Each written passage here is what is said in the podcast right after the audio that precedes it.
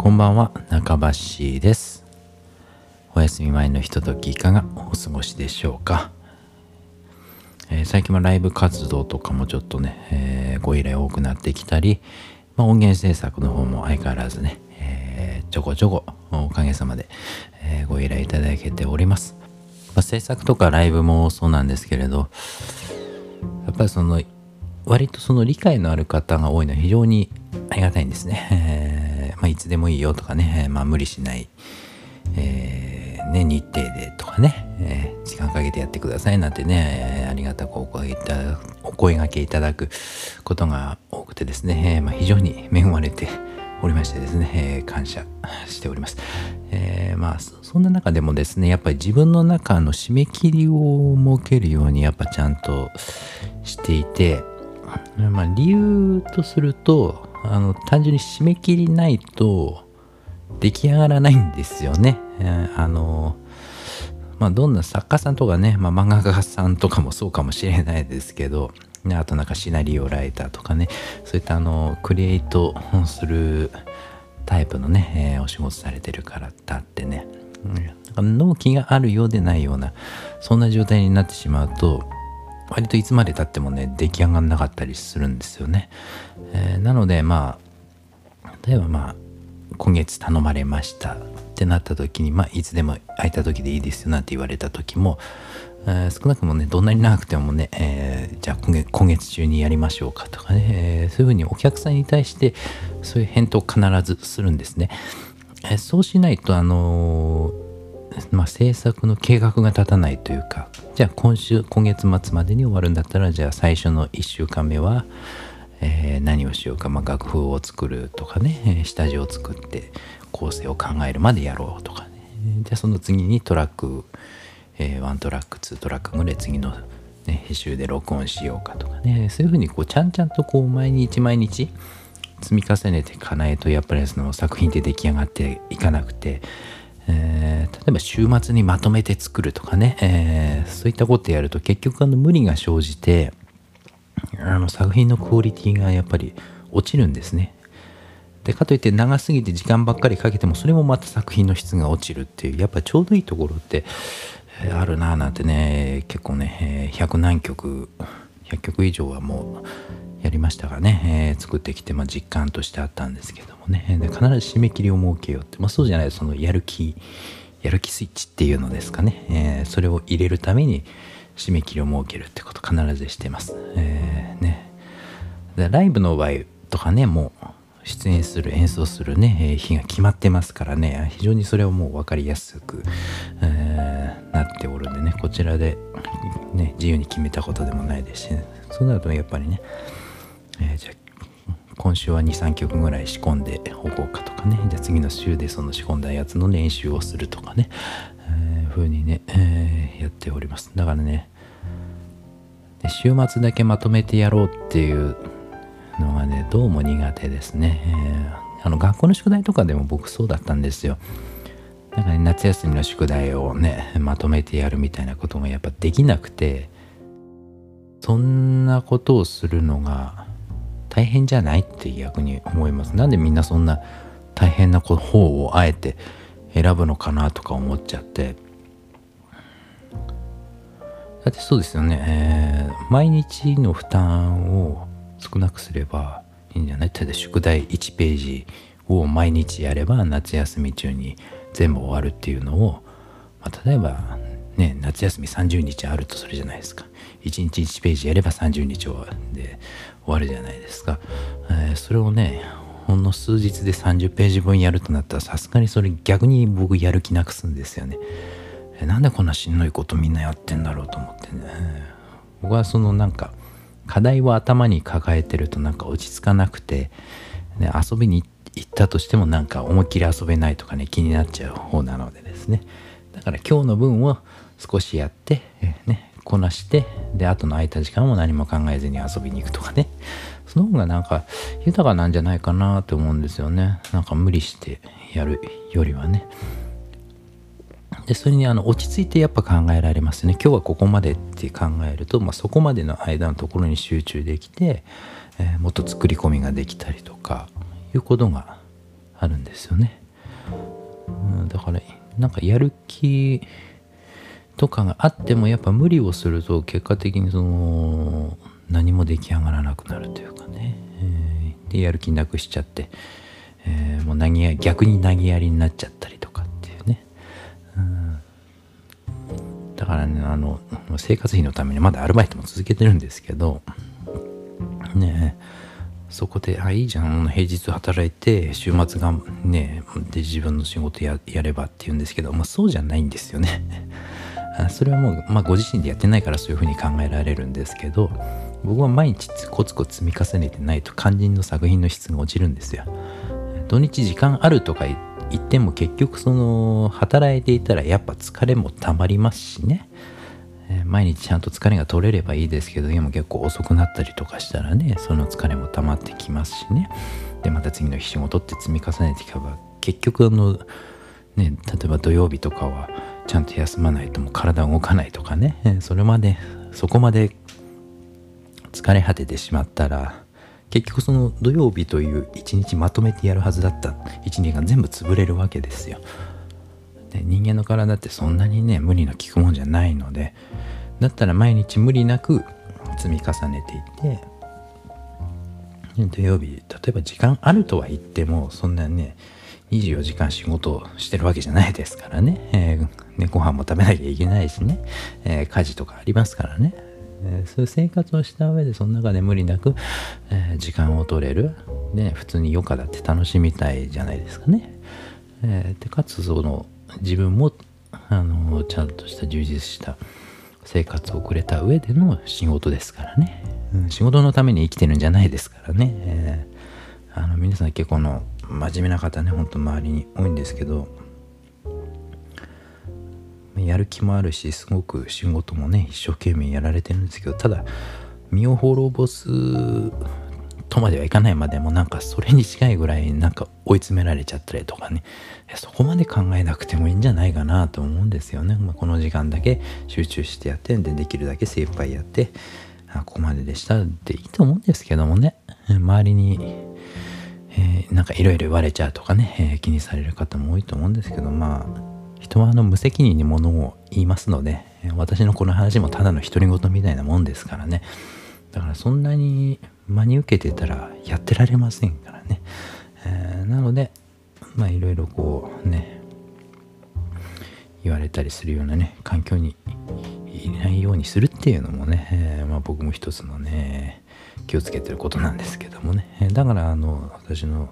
ご注文いただいてる方とかすごく理解があってねそうやって言ってくださるんですけど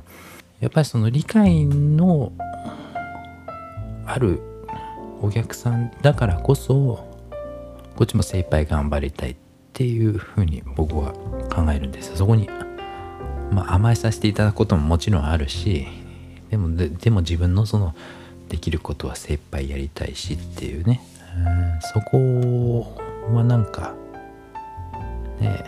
信用じゃないですかやっぱね。仕事は信用だと思っているので。でだからこう短時間でパッと集中してでパッと終わりにするっていうね、でもそこのパッと終わらせるっていうのは時間的には短いけれどもその間のなんか集中するとか作り込むとかっていうところには最大限ね、えー、頑張って、えー、作り込んでいきたいなって思うんですよね。でまあ私もこの長いこと音楽やってますけどそもそも何年もね、えー、楽器も弾きたくないとかあそんなこともまあ結構あったわけですよ。まあ、本当個人的な人生に悩んだりとかねそういうこともね、まあ、もちろん皆さんいろんなことありますからね、えー、とてもそんなね、音楽のことなんか考えてられないっていう時期ももうたくさんあったわけですしね、えー、でもそういう時もやっぱりそのそういう時はもうや無理してやらないっていうね、えー、まあその時音楽はまあまだそ当時はね趣味だったから、まあ、別にねやってもやらなくても誰にも迷惑かけないしね、えー、いう状態だったからまあまだ良かったんですけれども。今はね、あの仕事としてやらせてもらってるんでね、えー、やらないわけにはいかないっていうね、ある意味その追い詰められるといいのかもしれませんけどもね。まあこれまたねあのちょっとメンタル的に 追い詰められると厳しいっていうね。どんどんどんどんドツボにはまっていっちゃうって方もいて、ね、やっぱそこの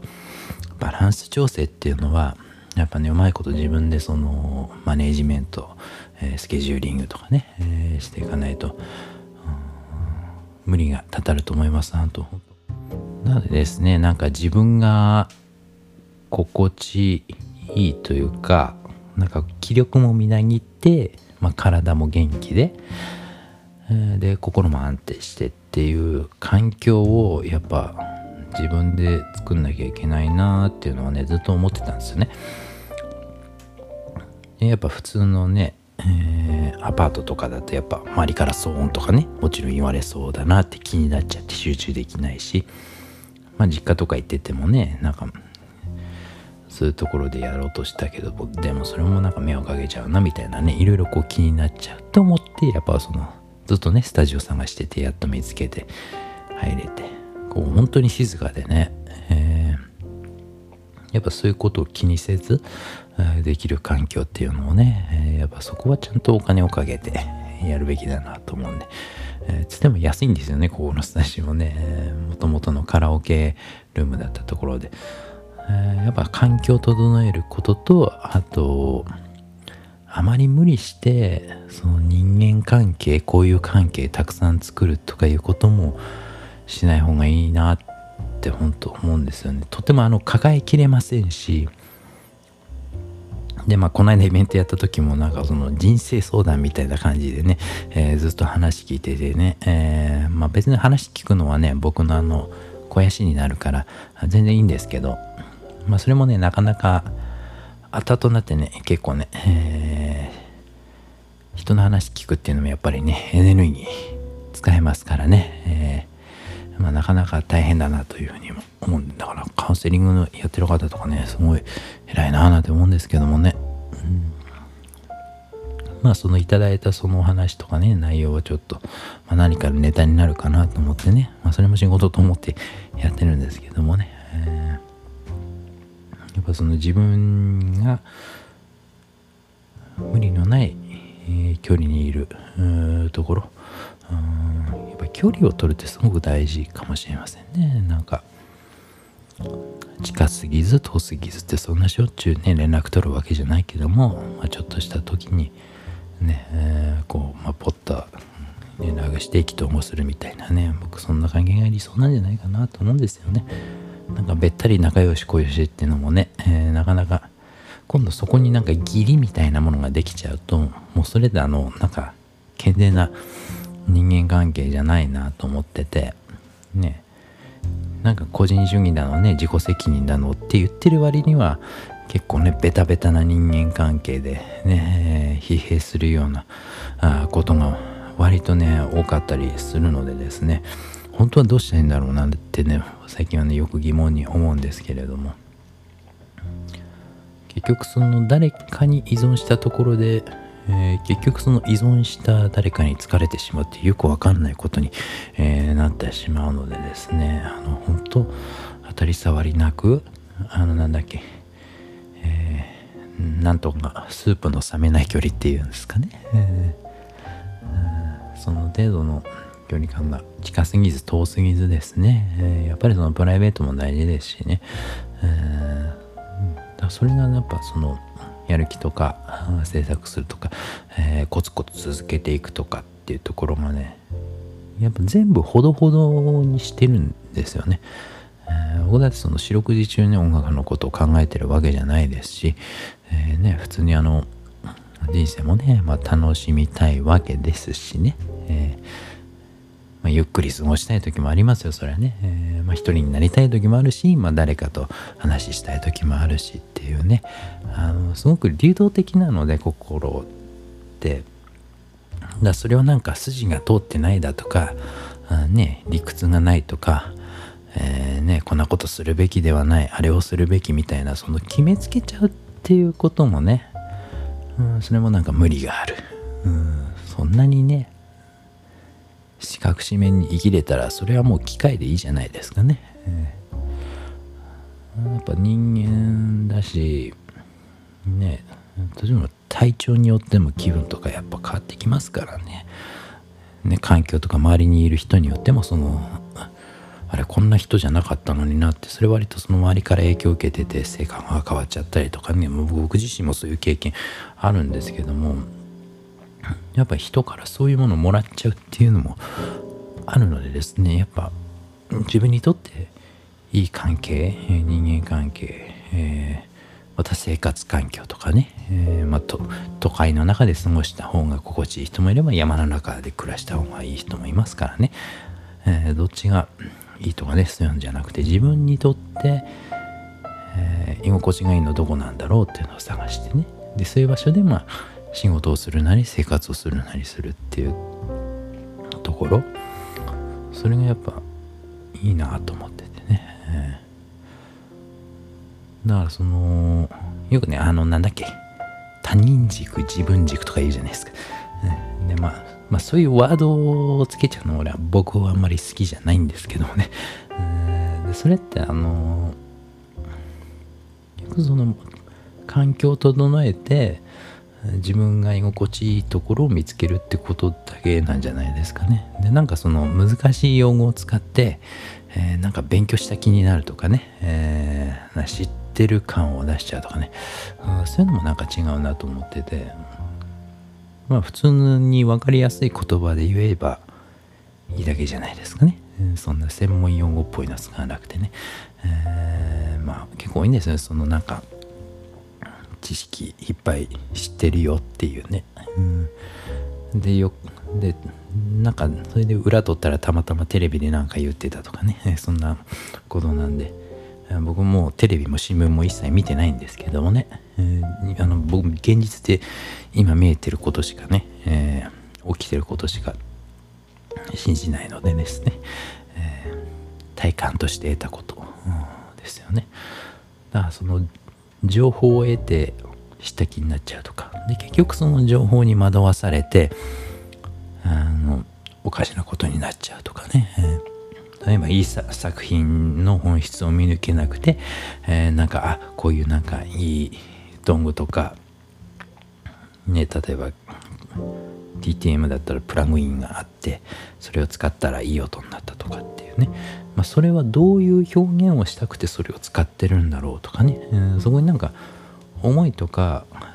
裏がないとやっぱその道具も使えなくて納得しできなくて、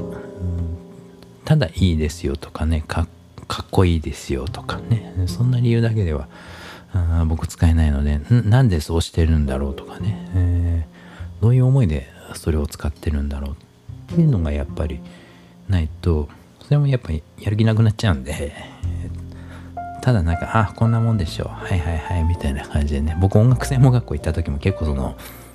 もうセミプロみたいなね、まあ、10代の子だったかな、もいたんですけど、ああ、この行はこのスケール使って、こういう感じでやってって、まあ、その当時は僕音楽全然わかんないから、ああ、そういうもんかななんて思ってね、聞いてたんですけど、まあ今になってみると、まあただね、その、パズルを当てはめるようにあこれでなんかそれらしくかっこいい曲になるんじゃね？みたいな、そういう感じでね、えー、言ってたような気がするんで今となってはまあなんか朝浅いんだろうななんて思ってたんですけどね若いななんて思ってたんですけど、まあ、当時も僕も若かったですからね、えー、逆になんかあすごいなそういうのがあるんだなってね、えー、へえと思って聞いてたんですけどだからその例えばなんかねまあ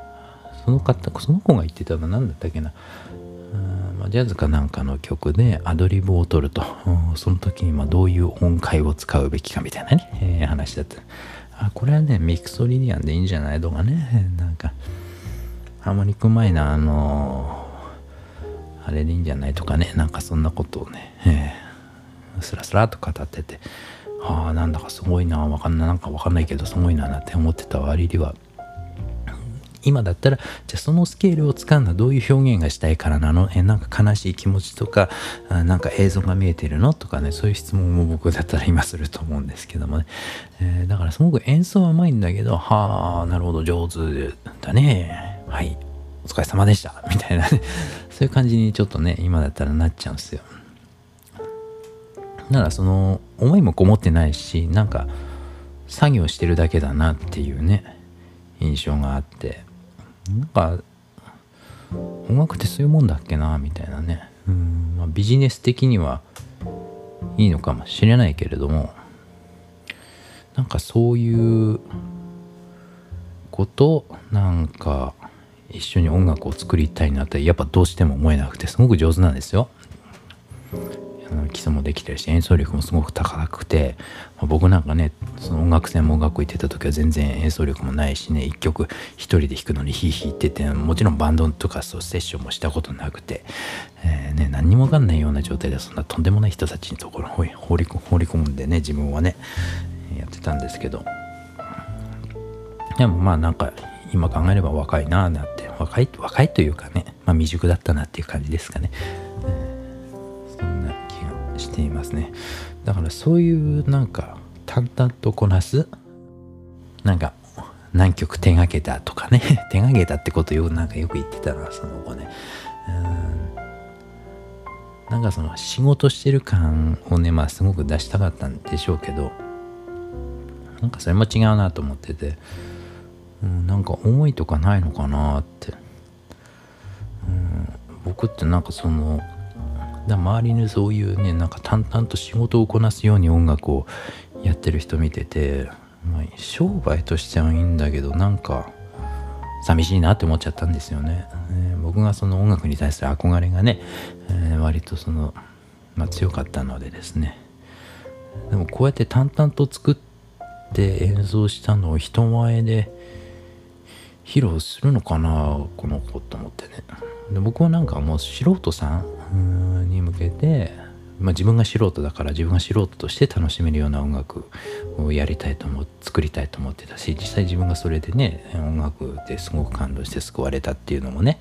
まあ、本当は音楽なんかで救われるような精神状態じゃよくないんですけどもね、えー、なんですけど、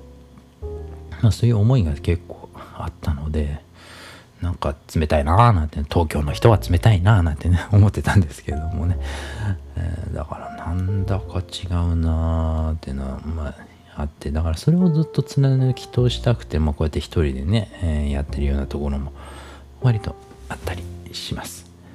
ですから、まあ、やっぱそのな、なぜそうするかっていうところですね。えー、やっぱその思いの強さっていうのが、どれだけ本気かっていうところでその作品の仕上がりにもかかってくるしやっぱりライブした時も本当にそう思って歌うからこそなんか人に届くんじゃないかななんてね、えー、ま、先日のね公民館ライブとかでもそれはすごく実感したような気がしますね、えー、やっぱりそのお客さん聞いてくれる方は分かってくれます。多く語らなくてもちゃんと本当にそう思って本当にす、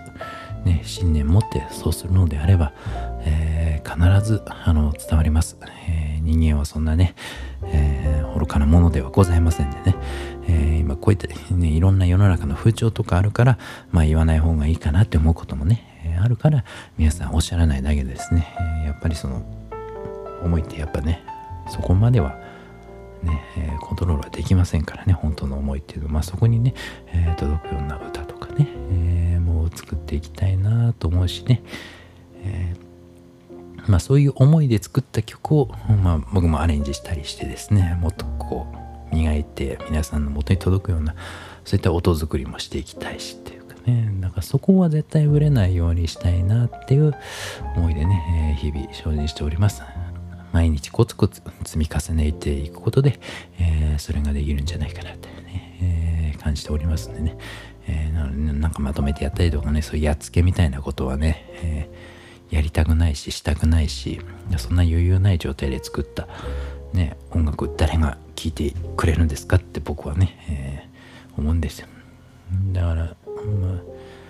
僕ビジネスってそのお金だけじゃなくてその社会貢献ていうかね何かの役に立とうとするからそのビジネスって成り立つわけでそのお金の話じゃないんですよ。お金も大事ですよ。お金ないとね、えー、生活に必要だからってもわかるんですけれどもなんかそれだけじゃ他人に寂しいと思うんですよ。なんか悲しいんですよね、うん、なんかその先にあるもの絶対あるでしょって。だって人が使うサービスだからね、人に喜んでもらわなければ何のための仕事なんですかっていうね自分だけ儲かればいいんですかっていうそういう話じゃないですからね、え、だからね正直全然儲かんないですけどでもねそれはあのもう自分の信念でやってるんでそこを魂売っちゃったらもう何もならないんで自分でやってる意味ないですからね,、えー、ねどっかの音楽教室に入ってね先生とかやってた方がいいんですよ。で音楽教室とかやらないのも自分の信念があったりするわけでですね、えー、やっぱりそのテクニックじゃないなって現場で実感してもらって人の心に触れて、えー、実際どういう思いで音楽を提供するのか皆さんに喜んでもらうことがこんなに嬉しいんだってことをやっぱ実感してもらいたくて、えー、イベントとかやっているわけですね、え、それはあの音楽教室とかでは絶対得られないものなのでだ僕はそんなにテクニックもあるわけじゃないし実際教えられることもないから